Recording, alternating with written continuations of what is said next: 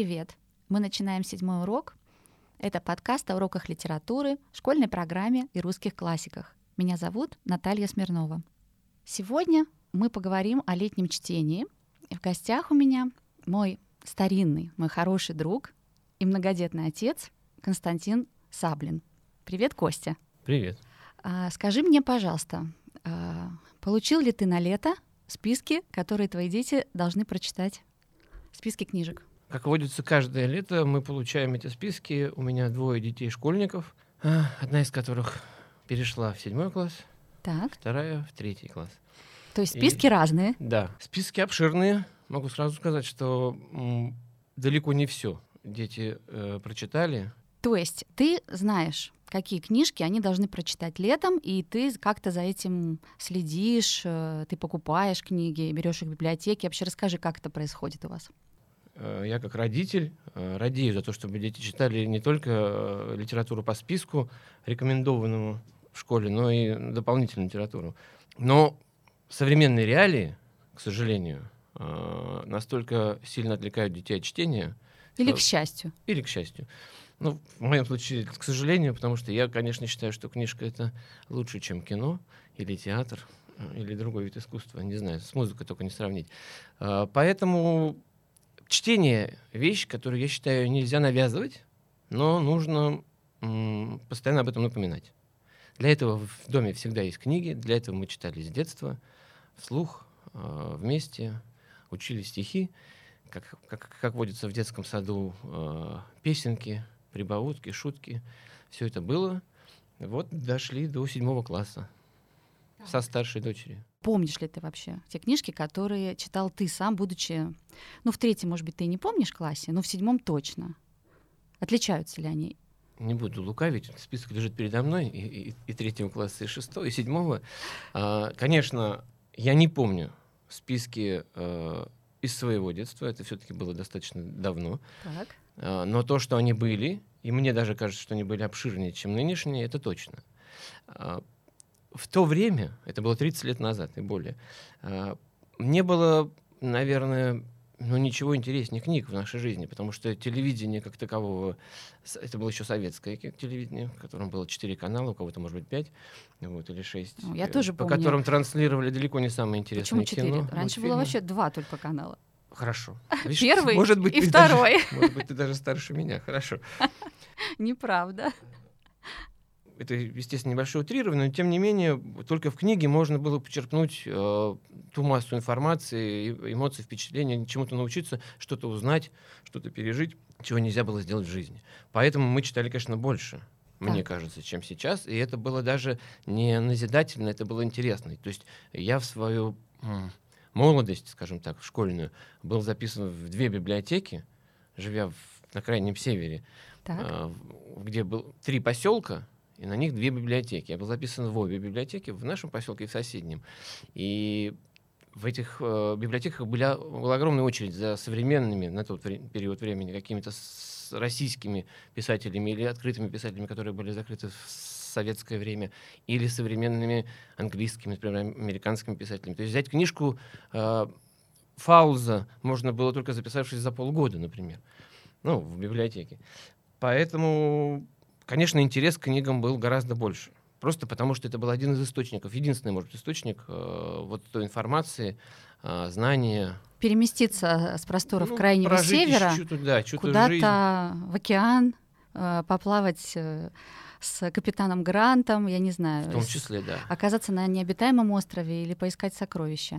То есть правильно я поняла, что сегодняшним детям твоим, да, подросткам, их не завлекает этот список э, книжек классических, которые читал ты, я несколько десятилетий назад. Мне кажется, нынешнее поколение, даже сидящий здесь продюсер, гораздо самостоятельнее и независимее чувствует себя в жизни. И любое назидательное э, наставление, дидактический образ воспитания э, принимается в штыки.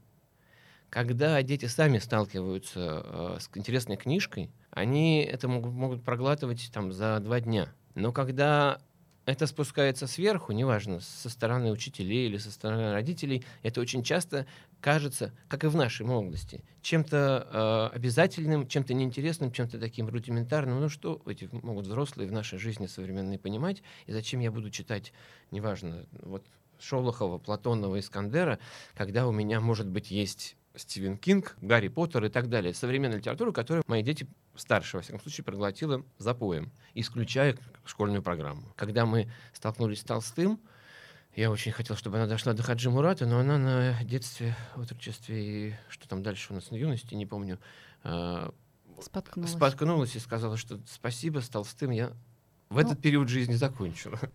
В седьмом классе точно мы читаем детство, причем два детства, Толстого и Горького. Угу. Сравниваем, ищем отличия от детства современного человека, э, современного ребенка. И я могу сказать, что чаще всего это такой перевод с русского на русский потому что детям непонятно, непонятно очень много. Я думаю, что ты, читая с ними вот это произведение, эти оба произведения, тоже с этим столкнулся. Могу сказать на примере Дубровского, например, которого мы пытались прочитать с детьми. Ну, мы читаем вместе. У нас поэтому такое немножко разделение, потому что младшее поколение, может быть, Э, обделено вниманием пока э, по своей программе, потому что мы читаем взрослую программу. Я не mm-hmm. знаю, хорошо это или плохо, посмотрим, что То есть вырастет. Бианки тебя не очень уже интересуют, а Дубровский уже норм. Ну, я ориентируюсь на старшую, mm-hmm. да, и читаем мы вместе, а потом, я, если что, Ульяна тоже вырастет, и будем читать и с ней. Mm-hmm. Вот. Пока э, там Пришвина, Бианки, что-то там Некрасова, она все-таки читает сама, или Драгунского, угу. хотя, опять же, с трудом и не все понимаю. А скажи, э, вот какой момент. Читаешь ли ты вслух, читаете ли вы, есть ли вообще у вас практика такая? Потому что я этот вопрос задаю родителям, и большинство отвечает, что читают в детстве, ну где-то в детском саду, а в начальной школе постепенно все сходит на нет, и как только ребенок сам научается, эта практика исчезает. Ну, то есть читают вслух ребенку не потому, что этот процесс нравится, а потому что ребенок не умеет читать, и родитель берет на себя эту функцию. Но как только а, считается, что все, да, малыш, ты можешь теперь сам, а, вот эти совместные вечера заканчиваются. Хотя мне кажется, что это само по себе очень здорово. И мы иногда так э, делаем. То есть читаем какую-то интересную книжку вслух дома. Согласен. Чтение вслух даже очень здорово, кроме того, что передает содержание книжки, по-новому ты слышишь в чем-то исполнении, еще и человека читающего очень хорошо характеризует. Это интересно. А, но, к сожалению, наверное, я должен признать, что мы действительно чаще, то есть мы, безусловно, читали со всеми детьми с самого раннего возраста какие-то сказки, а, читали поэзию обязательно, вот угу. вслух. Просто есть такая у нас традиция. Потребность, может Под, быть. Ну, у папы потребность, у детей э, обязаловка. А, но как только они начинали читать сами, я не видел необходимости с ними читать вслух, хотя э, у нас все-таки есть преемственность. У нас старшая дочь теперь читает младшему ага. сыну. Она делает это по собственному желанию или это ее Когда обязанность? Как, зависит от настроения, безусловно, от того, как мы поужинали и прожили предыдущий день, но в целом а, они к этому хорошо относятся. И им, например, Ульяне, которой сейчас 10 лет, вот она средняя, она с удовольствием перечитывает Тосю Босю, например, или какие-то еще сказки. Зоки и Бада? Ну да, а, что-то там про собачку Соню, что-то вот, вот а, то, что она сама, может быть, слышала из наших уст, не читая сама, а теперь она перечитывает сама вслух, Платону. И это очень весело получается, интересно. Но со взрослыми, то есть вот с Катей и с Ульяной мы читаем редко, мы просим их почитать вслух, они этого очень не любят. Угу. Они любят читать про себя, но я вижу, когда они читают вслух, как много они проглатывают, как много они пропускают, или там неправильно произносят, или не понимают значение слов. Это, конечно, печально, но я думаю, что мы такими же были в, в молодости. Конечно. И я хотел сказать, что а, любую книжку, мне кажется, чтобы вообще начать ее обсуждать, необходимо прочитать как минимум дважды. Потому что первый, во всяком случае, мое восприятие, первый раз ты читаешь, и тебе, наверное, меня, во всяком случае, скорее всего, интересует, чем кончится. То есть, грубо говоря, фабула, сюжет, что же там произойдет за поворотом, чем кончится любовная линия, или там кто убийца, как в детективе. Mm-hmm. И я пропускаю, может быть, некие литературные, языковые особенности, я не знаю, там, композиционный и так далее, и так далее. То есть то, во что чаще всего автор вкладывается. Потому что сюжетов, как мы знаем, там 13 штук, и, в общем, они не меняются уже тысячелетиями. Все понятно. И почитав второй раз, открывается э, очень многое. Я не говорю, там, может быть, три четвертый, с годами вообще меняется взгляд на книги. Я хотел вернуться к Дубровскому. И мы три года пытались прочитать с детьми Дубровского. А, с какого года? Вот сколько им ну, было? Вот с, с Катиного четвертого, по-моему, класса, то есть года три мы читаем. Десять лет ей было. Да. Мы вот каждое лето начинаем Дубровского. Начинали. Когда, я не помню, по-моему, это третья глава, когда доходят до тяжбы э, Троекурова с Дубровским, им становилось так скучно собственно, и мне читать это было тяжело. Так они дочитали. Мои дети прочитали, безусловно, краткое содержание, все это не умеют делать за 3 там, за 5 минут в, э, в интернете. Они знают, что будет, чем кончится. Но так, чтобы мы сидели и читали. И я Получить себя... удовольствие да. от этого текста не получилось. Я, наверное, перечитывая, не знаю, там, ну, десятый раз, допустим, Дубровского, вот вчера для себя открыл несколько вещей, которые я раньше не замечал. Например? есть, э, ну, там была такая маленькая реминесценция, что Троекуров э, держал своих гувернанток в отдельном флигеле. Их было 16 девушек, которые он закрывал на ключ, которые владел только он. И по мере необходимости выдавал их замуж, потому что они несли. Вот я этого раньше никогда не замечал, не обращал внимания, Может даже быть, не думал. у нас была какая-то усеченная версия в школьном учебнике. Да, вот я прочитал об этом вчера, то есть я вчера пытался с детьми еще раз почитать Дубровского, понял, что это бесполезно пока, может быть, в следующем году. А, и открыл для себя, я этого не помнил. Или я этого не понимал, что это значит. Потому что очень часто, читая, тем более уж Пушкина, да, все-таки 200 лет назад, а, да. многие вещи мы можем не понимать и списывать на то, что, ну, это, наверное, что-то такое древнеславянское, старорусское, да, да, да, и далекое, непонятно.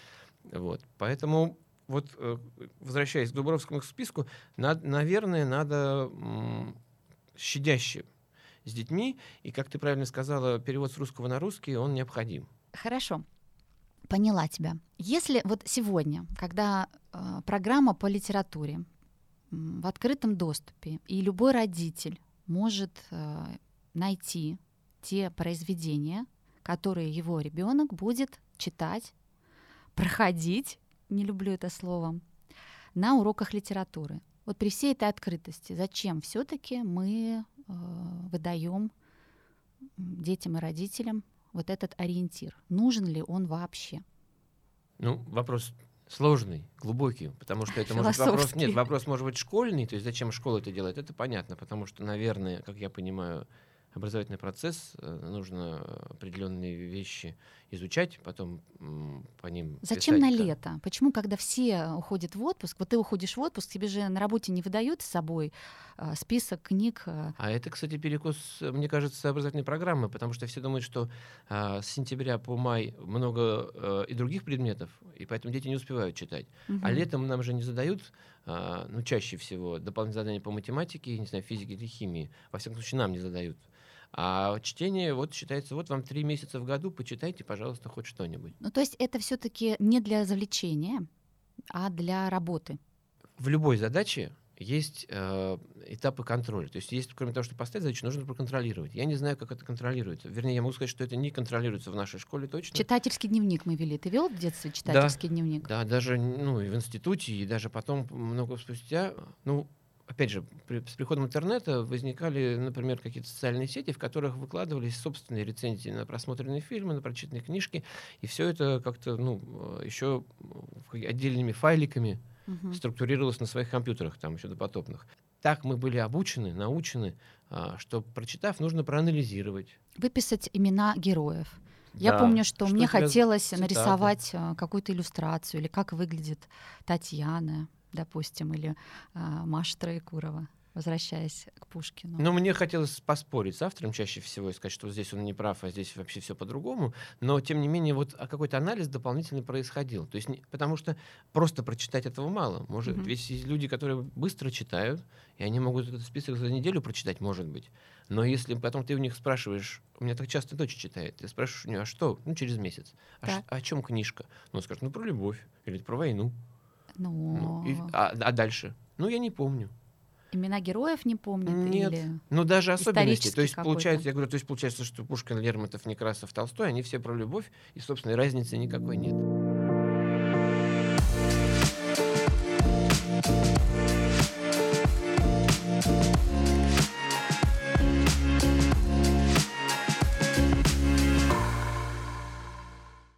Перейдем к альтернативам. Я, помимо того, что даю ссылку на список книг, которые мы будем читать по программе, обычно подбираю и создаю список альтернативного чтения на лето.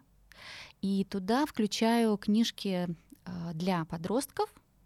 И это книги современных авторов, либо какая-то классика, но, на мой взгляд, э, чем-то привлекательная, чем-то интересная. «Дикую собаку Динго» э, иногда рекомендую вот 6-7 классникам. Мне кажется, вы Фрейрмана читали в школе, нет? Его нет сейчас в списке? Его нет в а. школьной а. программе, да. Ну, это э, в нашем детстве это называлось внеклассное uh-huh. чтение. С тех самых времен список внеклассного чтения, который рекомендован школой, он не сильно изменился. И вот эти все Майнриды, Жюль Верны, я сейчас не хочу никого обидеть, если это у кого-то любимое произведение и автор, а, но это, это и так, мне кажется, детям придет, кто-то обязательно им прилетит, или бабушка им посоветует, или э, эта книга есть дома, и они сами могут ее взять в своей домашней библиотеке, или же родители. Знаешь ли ты про то, что сейчас выходит огромное количество очень классной а, подростковой литературы, написанной специально для детей, в отличие от э, Жюль Верна, э, Диккенса и Пушкина и всех наших классиков? Наверное, нет. Ты если говоришь про современную, про современную литературу. поскольку я все-таки в литературном процессе пытаюсь э, как-то ориентироваться в современном, не угу. только поэтическом, но я мало вижу, э, вот если мы говорим про, про прозу современную, у меня не, не выскочит сразу э, пять имен, которых стоит почитать современным э, детям. Действительно, мы ориентируемся на те же списки, которые были еще в 80-х там, или 90-х годах, мне так кажется. Хроники Нарнии, допустим, и Гарри Поттер, Нарнии мы это читали, да? да. А вот Толкин у них уже не пошел, например. Угу. Катя увлеклась Кингом Агатой Кристи сейчас очень. Хотя, когда она читает Агату Кристи, она сама признается, что она не понимает очень многого. То есть вот эта вот викторианская Англия, хотя написаны простым языком, там уже, уже 20 века, да, если мы говорим э, про Жюль Верна, про Сабатини, про Майнрида, чем же они привлекательны? Мне кажется, мы читали и понимали, про что это, хотя это могло быть в других странах, в других э, столетия и так далее. Когда книжка написана уже взрослым писателем и серьезно для взрослых, там много взрослого.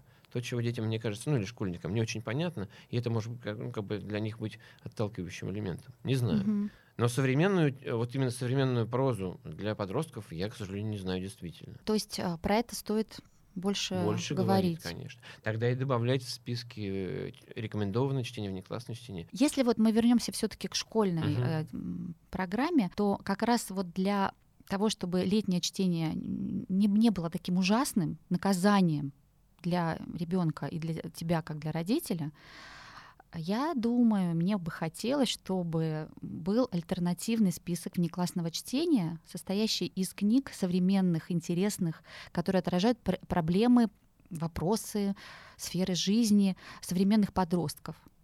И я хочу сказать, что таких книг э, много. Для себя поняла, что нужно про это чаще говорить. Любил ли ты уроки литературы в школе? Хорошо, что у меня короткая память. Мне кажется, что любил. Но мне на них было легко, это точно, и мне на них было интересно. Потому что, ну, это зависит, видимо, от преподавания, от угу. людей, которые преподают. А у нас был диалог, беседа. Я очень любил спорить с преподавателями, говорить, что все не так из юношеского максимализма. Вот. Угу. И, ну, это была беседа. Это было интересно. Окей. Обычно на уроках э, я рассказываю, что никто из великих, э, в том числе наше все, на поэтов, на писателей не учились, вот. А ты закончил литературный институт, у тебя есть образование, э, диплом, в котором написано, что ты... Литературный работник. Я все время думала, что там написано поэт. Высшей категории. Ну, Скажи мне, пожалуйста, э, что повлияло на твой выбор, и ты решил поступать э, в Литинститут? Ответ будет очень прозаическим. Я попробую его завуалировать. Во-первых, э, если у кого-то есть ощущение, что в литературном институте учат э, писать стихи, драматические произведения или прозу, это не так, безусловно. Нет? Большинство э, уроков э, так называемых пар, да, они посвящены истории возникновения языка, истории литературы, э, анализу литературы, анализу авторов, соотношению их, э, влияния их на последующие поколения и так далее. То есть, по большому счету, мы только читали. Так, Поскольку ну я это... больше всего любил в жизни читать, то вот учиться читая, просто читая чаще всего художественную литературу или около художественную, ну, языковую, это было всегда интересно, интереснее, чем все остальные предметы. Кость, ну я закончила филфак, и львиная доля моих пар это было как раз э, время, посвященное чтению. Мгм. Нужно было прочитать гигантский список э, каждому Да, вот. семестру. Школьникам бы наш. А со школьным, ну понятно, да, это лишь только малая часть его. И м, почему ты не поступила на филфак? Почему все-таки литературный институт? То есть хотелось э, Все-таки создавать к прозаическому ответу. прозаическому ответу, да. Это были середина 90-х, нужно было где-то учиться. У нас э, так тоже какой-то культурный код забит всех, что без высшего образования человек. Конечно. Я жил в Москве, я уже учился в колледже в Москве, проучился три Мгм. года, и как раз в колледже я начал писать стихи. Так, вот все-таки ты выражал, Колледж был торгово-экономический, стихи я начал писать, просто чтобы поспорить с преподавателями, видимо. Вот, что... а может быть это влюбленность какая-то или Нет, безусловно, желание а, выделяться и кому-то понравиться присутствовало, потому что все э, стихи начального этапа были так или иначе про любовь, э, непонимание, одиночество и уникальность э, собственной души и мировоззрения. Ну, когда мы с тобой познакомились, ты как раз был студентом э, института. Да, да. И это действительно выделялся. Это человек пишет стихи. Это было Ну, Интересно. Нормальные, Завлекало. нормальные поэты никогда не, не рассказывают о том, что они поэты и пишут стихи. Не это как бы заслуга, и не как бы не это их отличает рассказывание о себе. Там поэзия должна говорить. Но да, в середине 90-х Литинститут еще считался почетным или как бы уважаемым Мгм. вузом. Сейчас все сложнее. Расскажи, пожалуйста, а, ты писал сочинение? Вот сейчас все иначе. Я писал изложение. Изложение. Это был русский. У нас было два изложения, да. А было творческое изложение, когда мы, я не помню, какую-то повесть Горького, прочитанную ну, э, перед нами, Мгм. не знаю заранее, должны были своим языком Мгм. изложить со своим анализом, как скажем, со своими вывод- выводами, скажем так. То есть это был очный вот такой экзамен Да. поступления. Второй был просто сочинение на тему заданную. Какие-то было там 30 тем, я не помню, честно говоря, что, по-моему, мне Пушкин попался, честно говоря. Евгений Нужно Онегин. было выбрать или э, это Было судьба? всего 30, но в момент экзамена оставалось две. Две. Да, ты сидел и дв- выбирал правую или левую сторону. м, Пушкины или Горький. доски, на ней было написано, да, э, тема и еще какие-то вопросы, которые нужно было осветить. Так. Была история российская. История устно по билетам. Да, история Ты российская. помнишь, какой билет тебе достался? Третья, третья фаза Великой Отечественной войны, если не ошибаюсь. Ой, ну это легко. Наверное, но дело в том, что у нас преподавателем была, и она и сейчас еще до сих пор является э, преподавателем э, Истории в и Литинституте. деканом в Литинституте, ис- истории, и да, и декан заочного отделения Зоя Михайловна Кочеткова, она очень э, добрая, она вообще провела меня через институт, огромное ей спасибо, пользуясь случаем, но она спрашивала не то, что нас учили в школе, то есть не, не просто даты, скажите даты Курской битвы там, или, не знаю, как пере- взятие Варшавы. Она пыталась понять, знаешь ли ты что-нибудь про войну, не из учебников, ну, и как ты к ней Ее относишься? интересовало, что ты думаешь. Да, все преподаватели, э, ну, и в течение образования в институте, и в- на, на приемных экзаменах, прежде всего, хотели понять, кто ты.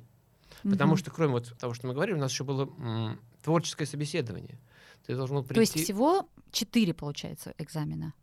Изложение, я запомнила, а, Сочинение, сочинение, история. история. и творческое какое-то задание. да. Так, Мне казалось, что пять, но, видимо, я забыл какой-то. так. Вот. А на творческом собеседовании ты приходил, перед тобой сидел вот весь цвет тогдашнего Литинститута, там были действительно большие писатели и ученые. Страшно было? Думаю, да. Сейчас уже не помню. В юности все иначе. помню. Вот. И кроме того, что ты читал свои стихи, либо прозу, либо Так. драматические отрывки, ты должен был рассказать, а почему мы тебя должны взять, что ты такого себя представляешь, как личность, как э, начинающий литератор. Естественно, чаще всего туда приходили То начинающие. есть почему ты Да. считаешь, что ты должен И вот учиться? это я очень хорошо запомнил. Так. а, этот счастливый случай, который меня, наверное, все-таки позволил поступить, потому что а, Что ты такое сказал, что тебя взяли?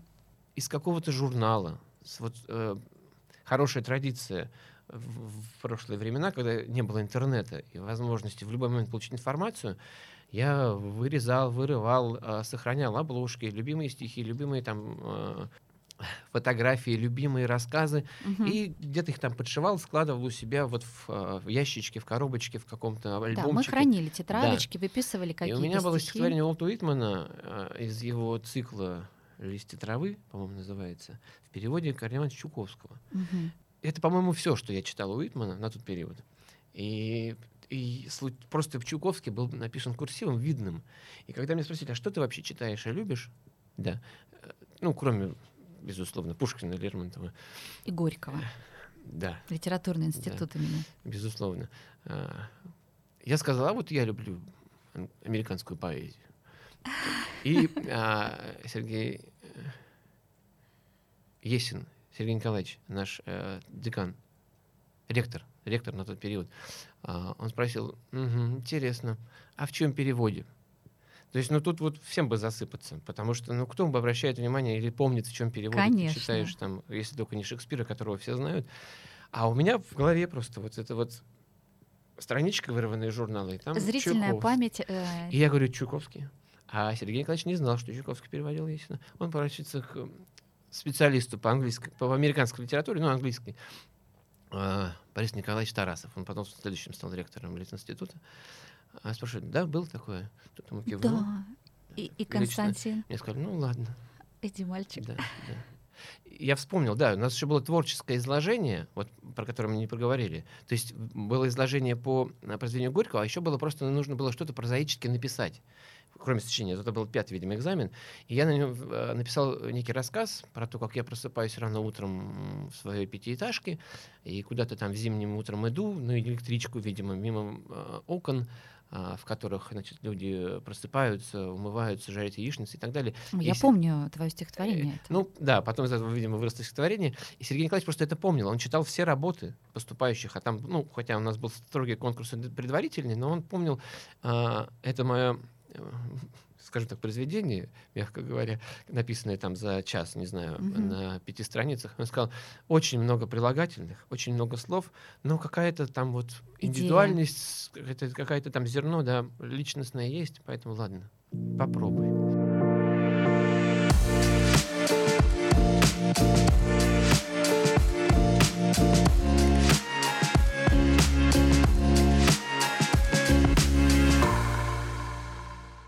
Вот скажи мне, как ты думаешь, нужно ли э, знакомить ребенка с жизнью писателя, с тем местом, где он родился? Нужно ли посещать Ясную Поляну, Пушкинские горы, э, Мелехова, я не знаю, Ялту и прочее, прочее? Пока мои дети еще ведомы. Э, Податливы, их да, можно они уговорить.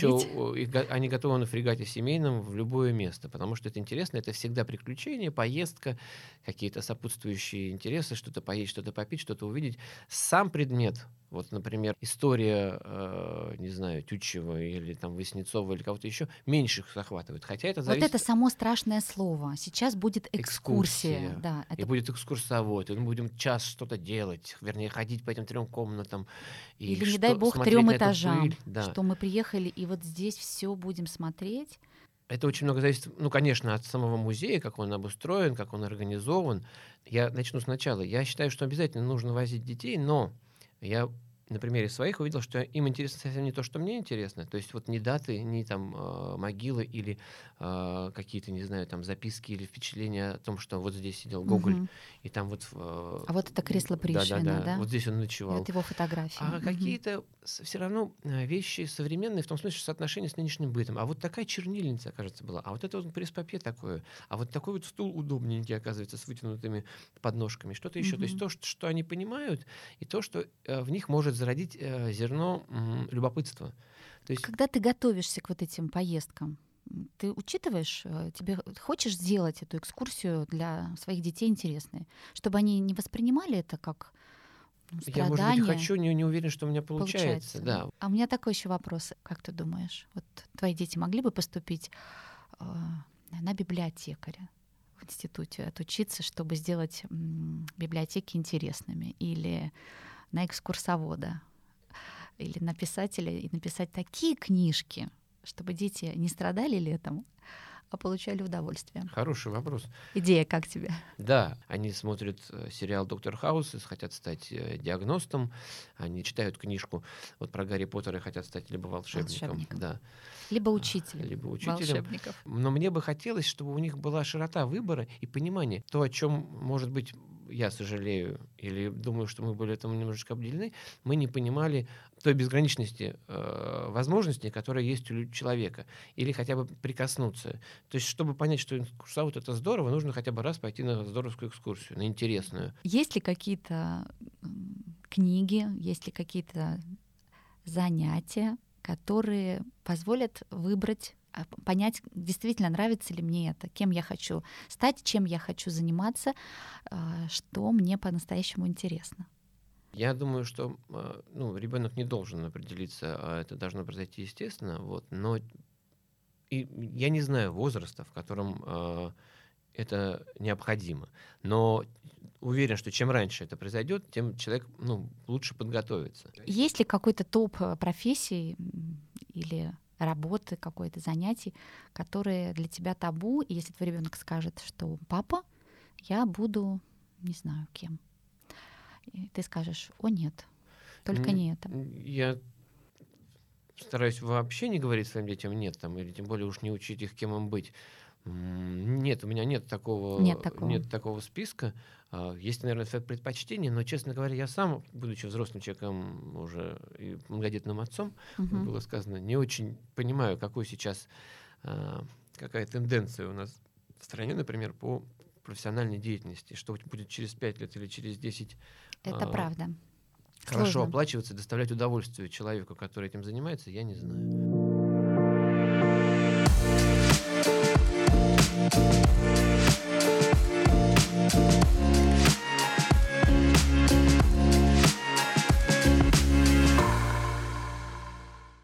Когда мы готовились э, к этому выпуску, мы задали несколько вопросов нашим знакомым, родителям о летнем чтении, и почти все из них ответили, что они получили списки, они знают про это, и как-то контролируют, следят, чтобы дети ну, какие-то крупные произведения прочитали. Больше всего меня э, поразили ответы на вопрос о правах читателя.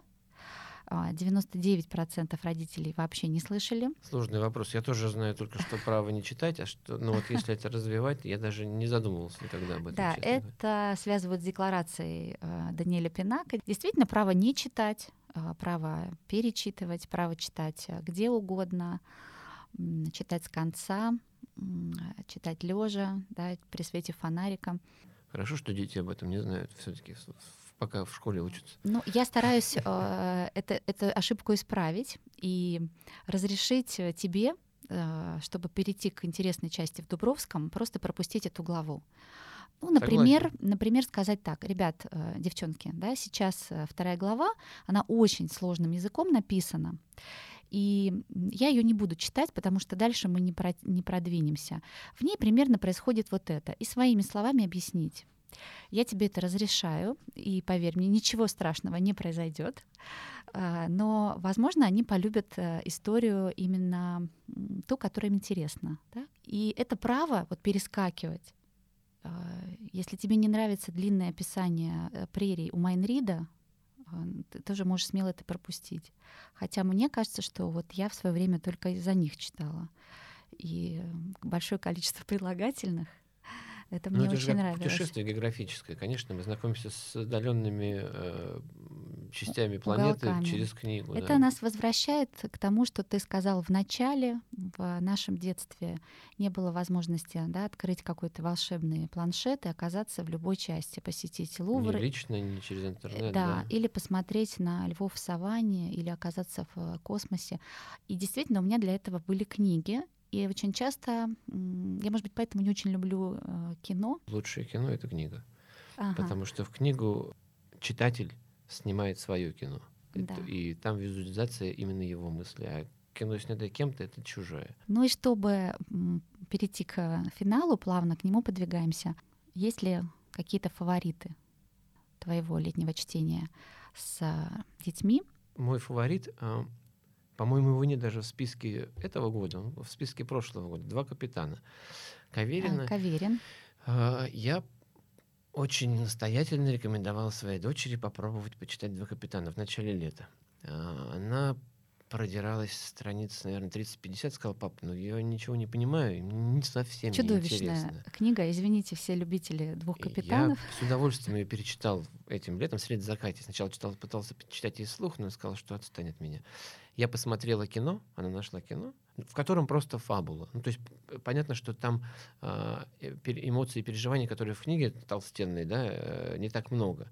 Но я с удовольствием перечитал «Два капитана», мне было очень интересно. Я уже знал, чем кончится, если как бы, мне не было интересно читать ради концовки, ради э, событий, но мне было интересно свой взгляд. Так, вторая. Э, старшая дочь, неожиданно, мы предлагали ей много-много разных книг из списка uh дополнительного чтения, и просто с книжной полки в доме она неожиданно увлеклась Агатой Кристи. То есть она сейчас читает «Убийство в Восточном экспрессе», uh много спрашивает, и что уже хорошо, потому что когда человек читает и спрашивает, меня уже это радует, значит, он читает, значит, ему интересно. А, То и... есть детективы Агаты Кристи. А ей кто больше нравится? Э, история про Пуаро или про мисс Марпл? Она еще не читала Марпл, ага. поэтому только впереди. Только Пуаро. Да, пока угу. у нее, ну, ей нравятся все герои. Опять же, и, я боюсь, что это симбиоз. Это тоже выросло из кино. Мы сначала посмотрели кино современное кино Кеннета Брана, я не помню, там в прошлом, позапрошлом году он вышел. Да хороший, мне показался фильм такой, понятно, что чем кончится, но снято здорово, с хорошими актерами. И она а посмотр... ты ловишь себя, вот мы тоже смотрели «Убийство в Восточном экспрессе» с э, Федей, и это было удивительно э, смотреть, я смотрела даже больше не фильм, а на то, как он смотрит потому что он не знал эту историю, ага. и это потрясающе. Да, вот точно самое же, Катя, у меня каждую главу приходит, говорит, да я теперь знаю, кто убийца. Через каждую главу у меня все время меняется мнение, но это очень здорово наблюдать за этим, конечно. Открывать э, да, да, да. своим ребенком то, что ты уже знаешь. Это круто. Так, ну и финальное. Мне бы было бы даже интересно, если бы ты подсказала книжку, которую можно с детьми вот вместе почитать. А, я думаю, что может понравиться мим а, Лили Таль угу.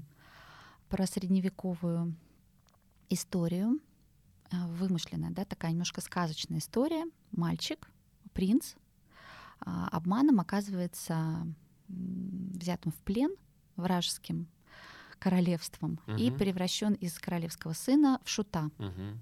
Интересно. И она, ты знаешь, очень э, ну, непростая. Так, на книжном клубе еще мы читали книгу э, Пэм Муниус Райан, называется «Эхо». А, в ней три достаточно независимые друг от друга истории с разными героями, и у них есть такая общая музыкальная э, связка. Вот э, эта книга тоже всем очень понравилась. Может быть, девочкам зайдет. Больше, да? Да. Угу. Вот. И, наверное, мой фаворит этого книжного э, сезона э, доклад о, медузах.